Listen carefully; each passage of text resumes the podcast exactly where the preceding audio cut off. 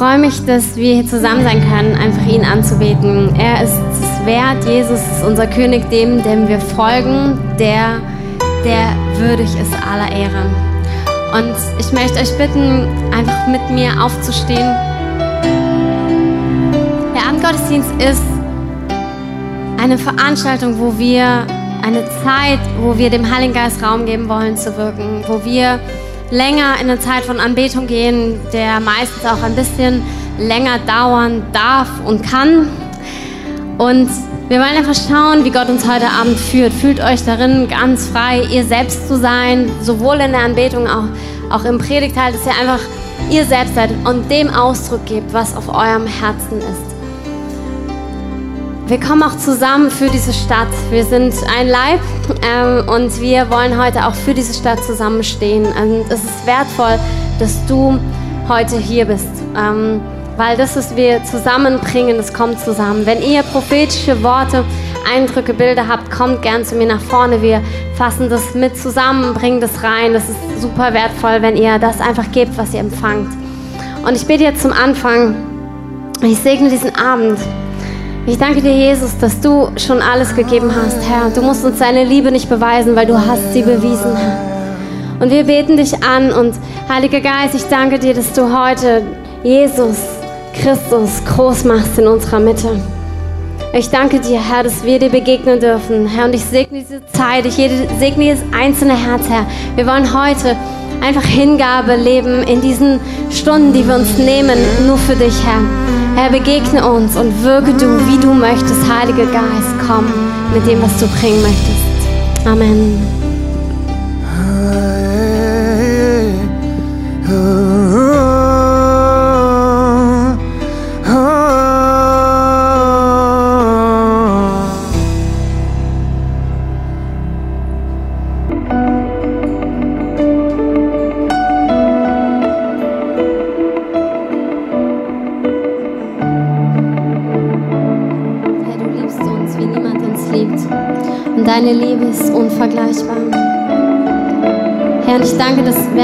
Vor dir stehen, dass du wirkst, Heiliger Geist. Ich danke dir, dass du Seelen berührst, Herr. Ich danke dir, dass du Körper berührst. Herr, wir singen von deiner Liebe. Und du kämpfst unseren Kampf. Herr, wir stehen vor dir und lassen uns lieben. Und du kämpfst unseren Kampf. Herr, du bist der Retter, du bist unser Erlöser, bist unser Herr. Und wir lieben dich. Deine Liebe ist so wunderbar. Es gibt keine Liebe wie deine Liebe. Und ich danke dir, Herr, dass du einfach jeden Einzelnen siehst. Wir haben noch ein Wort für eine konkrete Person. Ich habe ein Wort für Marisa. Gibt es jemanden hier, heißt Marisa? Okay, gut. Ich sage einfach trotzdem weiter. Ich habe so wirklich gespürt, dass Gott wirklich etwas frei machen will. So wirklich, wo du immer manchmal versteckst und so weiter. Also die Mangel. Und Gott will wirklich diese Mangel erfüllen mit seiner Liebe, mit seiner Güte, weil Gott dich liebt und Gott dich sieht.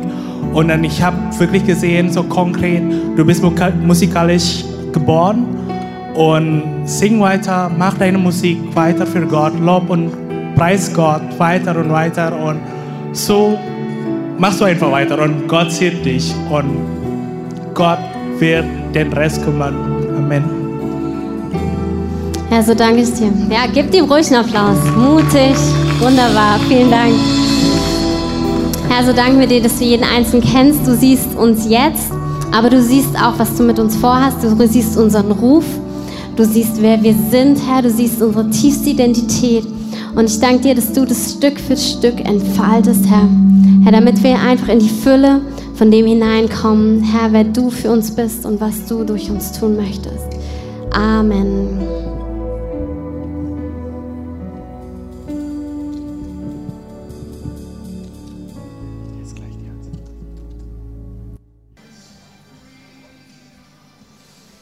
Begrüße auch nochmal alle zu unserem Abendgottesdienst. Ich soll euch auch schön von Christoph grüßen.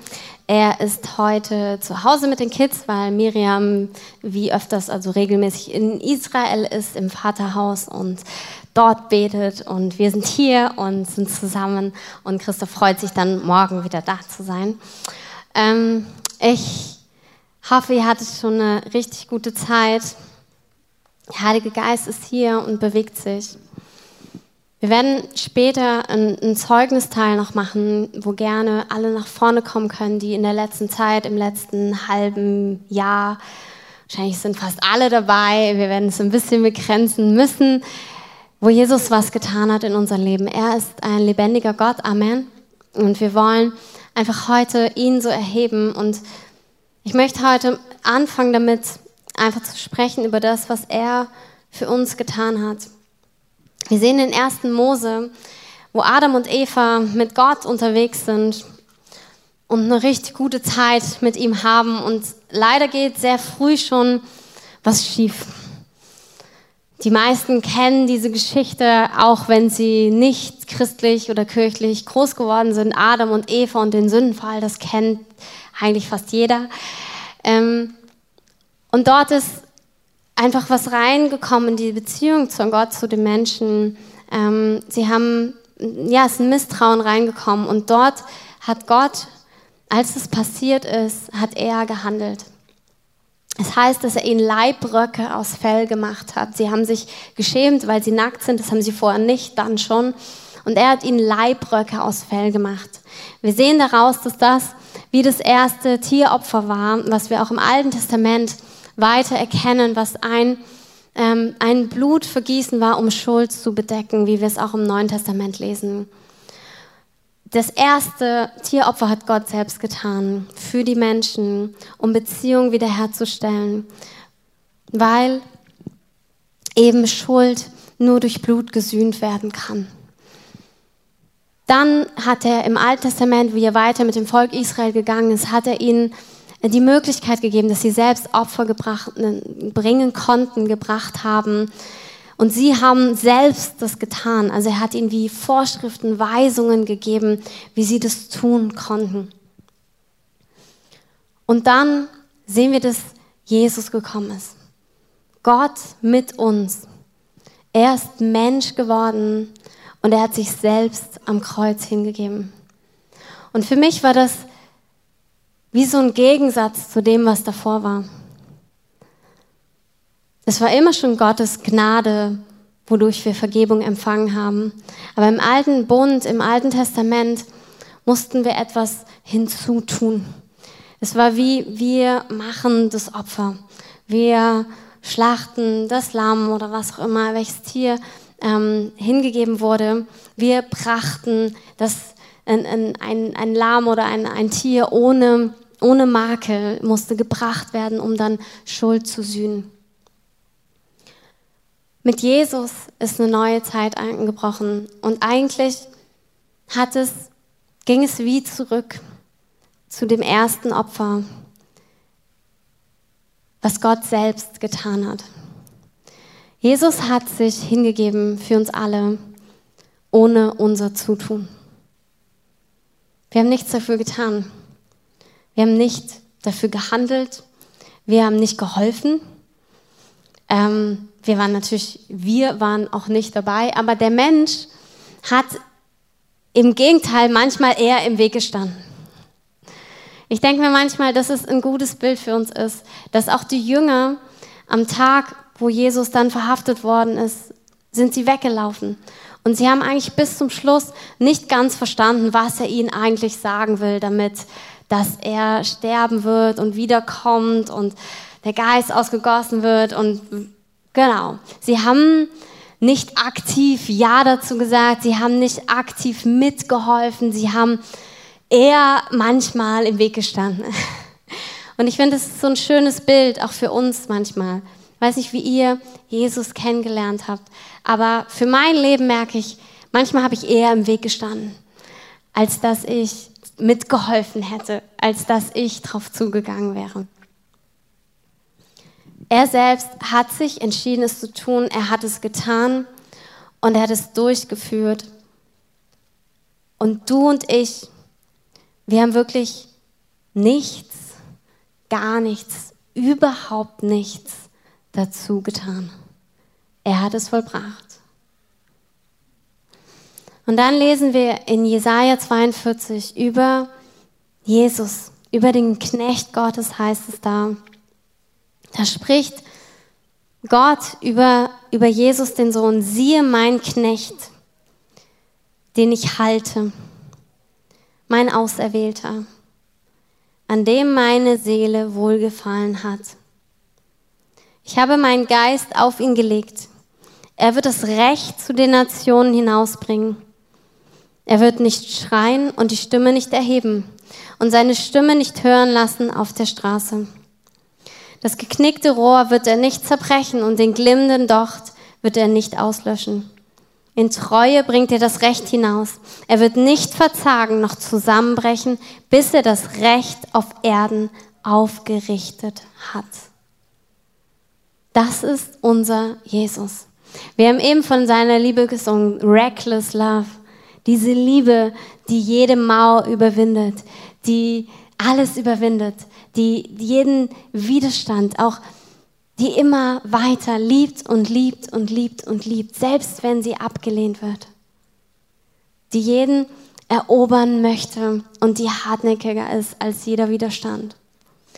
Über diese Liebe haben wir gerade gesungen und das ist diese Liebe, die wir hier sehen. Jesus, der in Vers 3 das geknickte Rohr nicht zerbrechen wird und den glimmenden dort nicht auslöschen wird. Und Vers 3 und 4 ist so ein bisschen ein Wortspiel. Und zwar heißt es hier, das geknickte Rohr wird er nicht zerbrechen und er wird nicht zusammenbrechen, was auch heißt, er wird nicht knicken. Ein Blinder kann keinen Blinden führen. Jesus kommt zum geknickten Rohr, weil er gerade ist, weil er nicht geknickt ist. Jesus ist das Leben und überwindet jeden Tod. Das geknickte Rohr wird er nicht zerbrechen.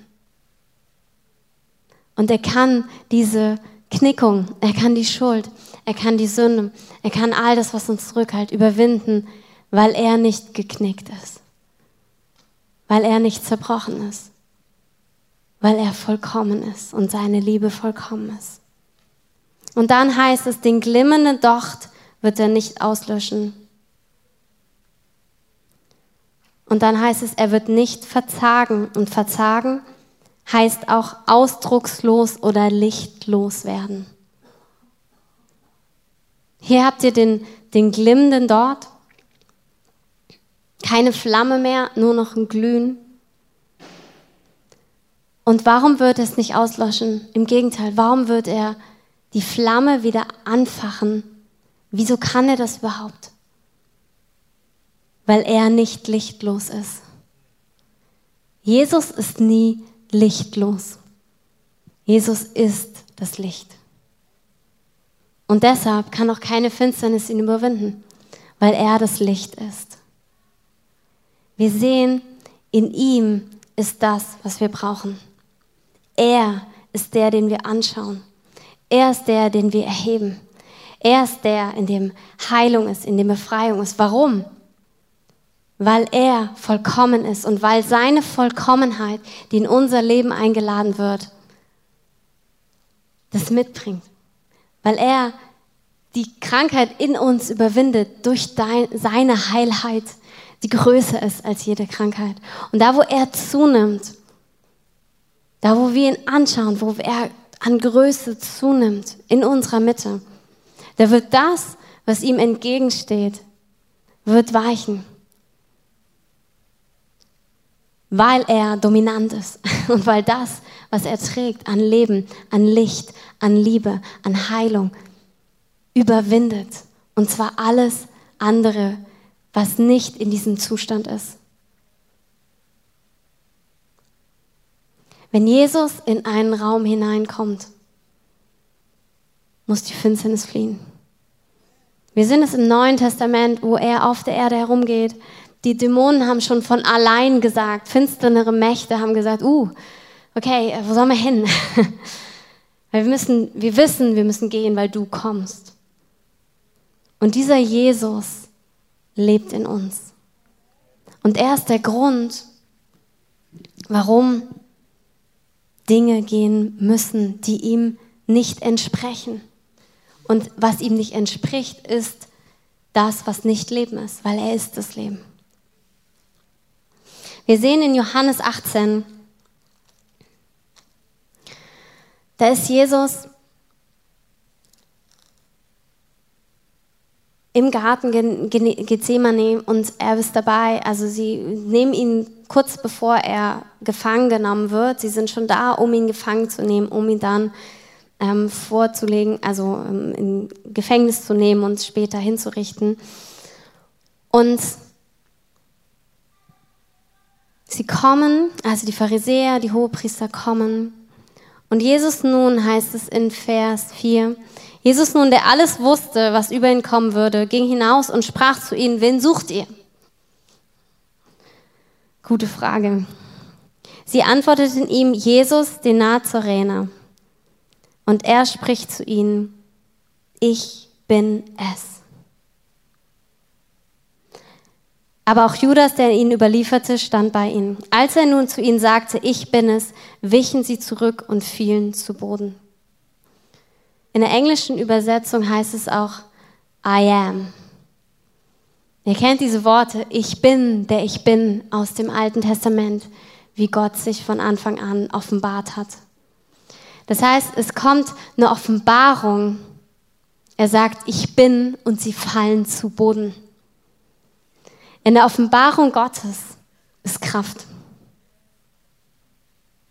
Wenn Gott sich als Heiler offenbart, dann passiert Heilung. Wenn Gott sich als Versorger offenbart, passiert Versorgung. Es gibt keine Zeichen und Wunder unabhängig von der Person Jesus. Er ist der Heiler. Er ist der Versorger. Er ist der, der Wunder bringt.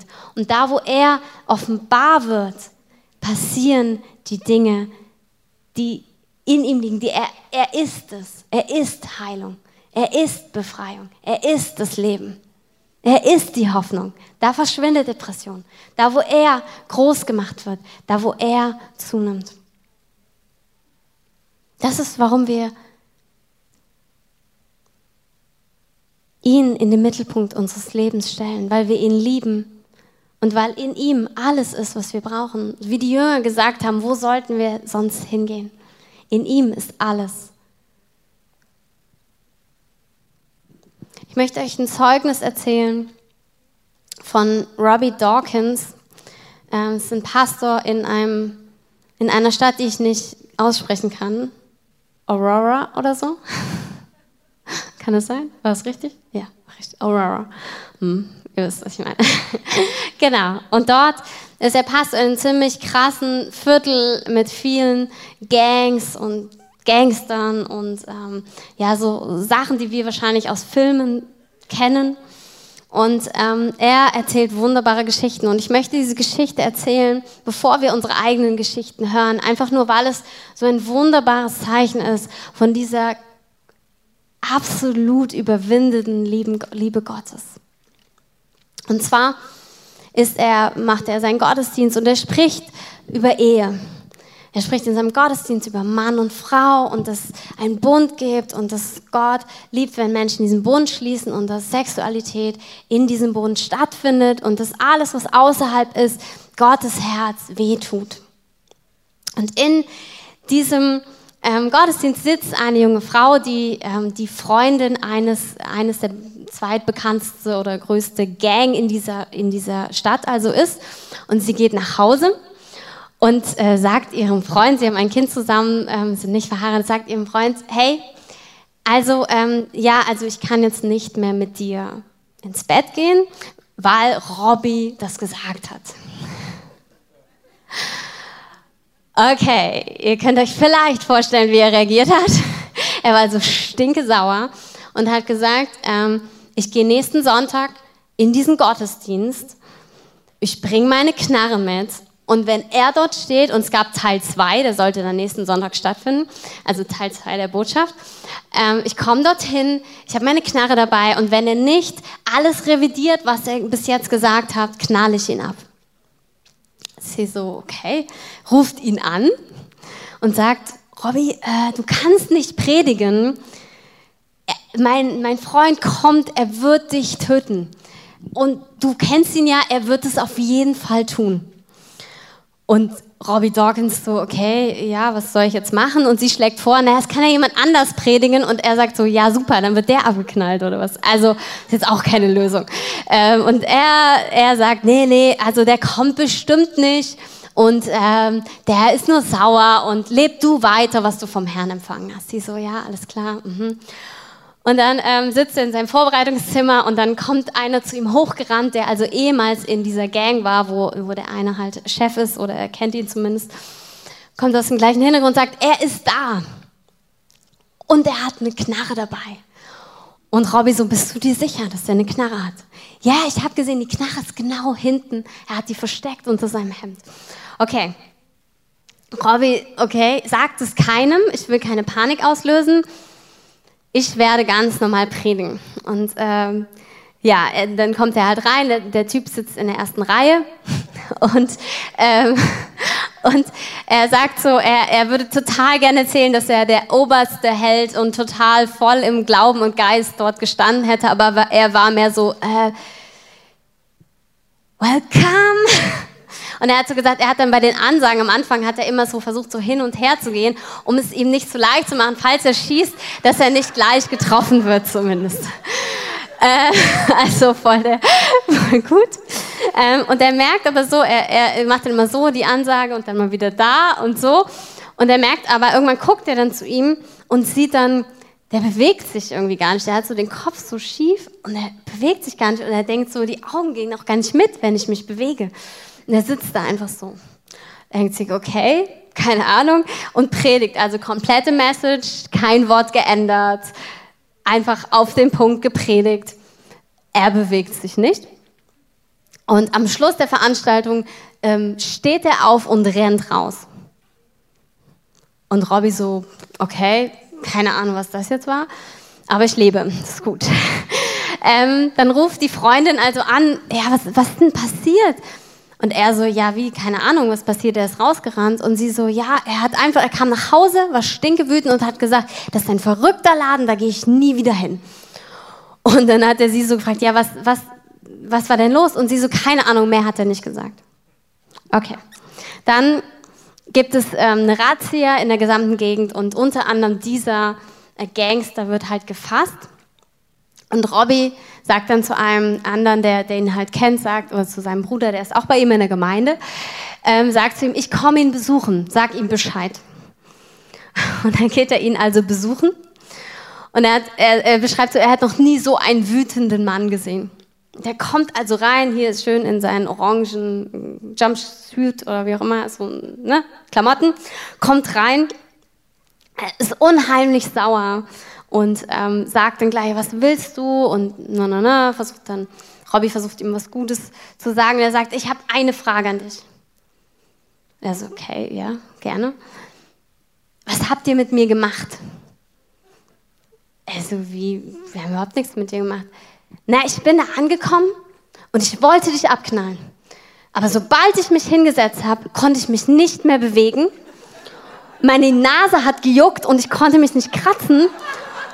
Und es war die ganze Veranstaltung so, bis ich am Schluss gesagt habe, lass mich los, dann gehe ich direkt und dann habe ich wieder Gefühl in meinen mein Körper gehabt und ich bin nur noch rausgerannt.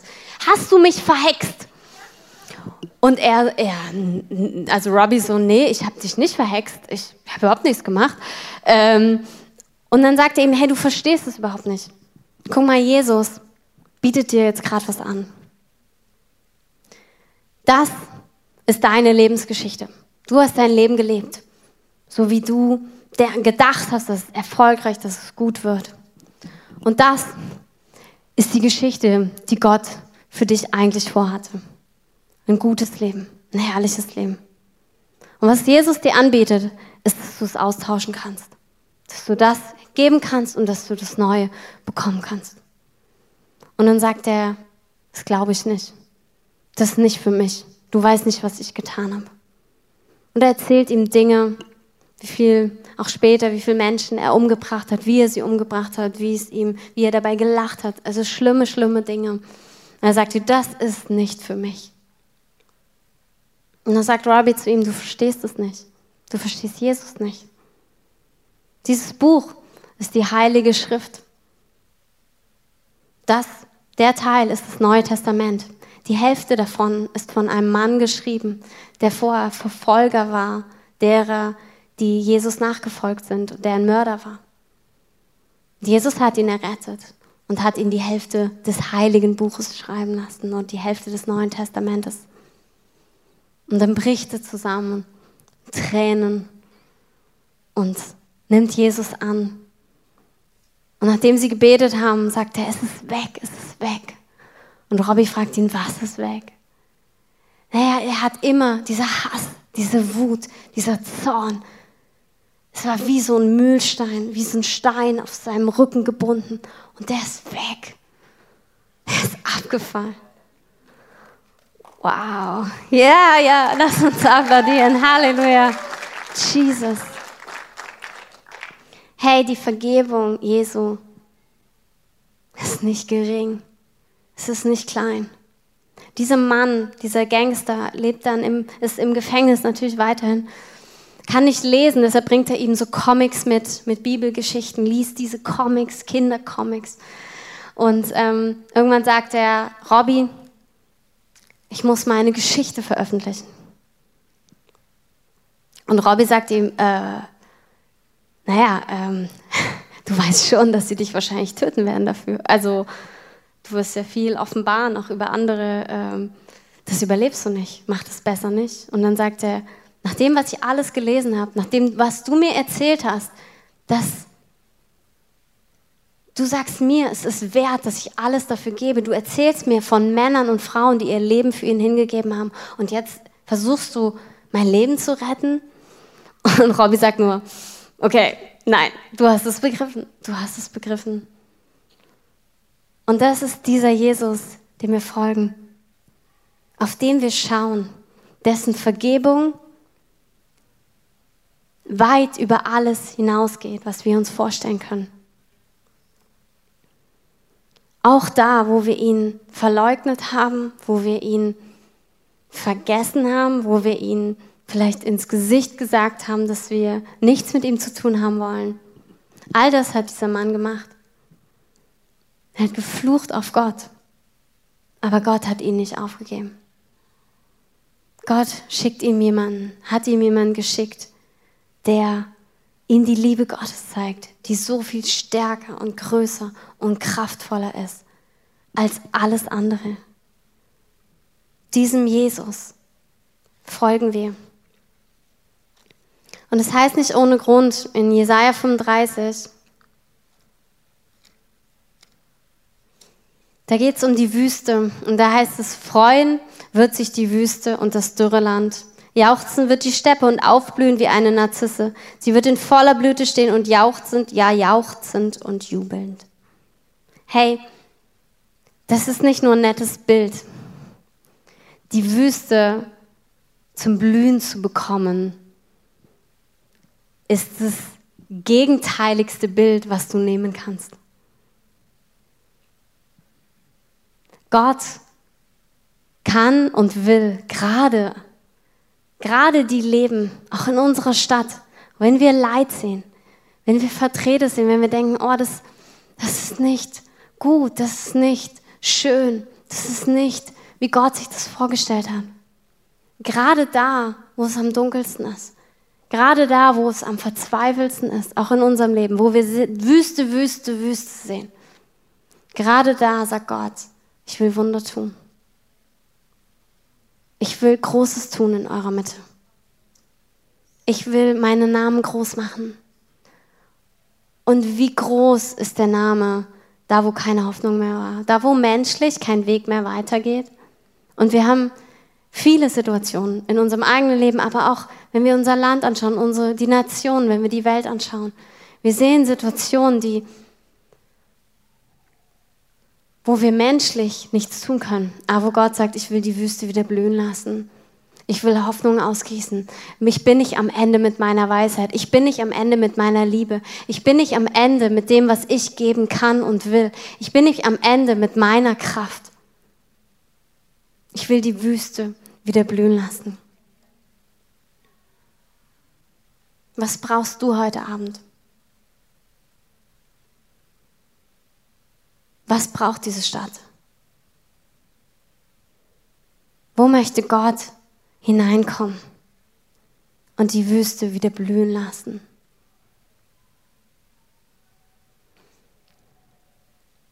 Ich möchte gern in eine Zeit einfach von Zeugnissen gehen, weil das, was Jesus getan hat, wird er wieder tun. Und wir müssen hören. Es ist gut, ein Zeugnis zu hören von einem Mann, einem Gangster in den USA. Aber es ist gut, wenn wir die Zeugnisse in unserer Mitte feiern und hören und aufnehmen und uns wieder im Glauben stärken miteinander. Und Gott tut so viel in unserer Mitte.